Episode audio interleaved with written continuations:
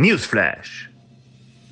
In den letzten Monaten ist die Zahl der vermiesten Podcasts dramatisch angestiegen. Die jüngste Veröffentlichung zweier lokaler Podcaster zeugt von einem weiteren tragischen Fall.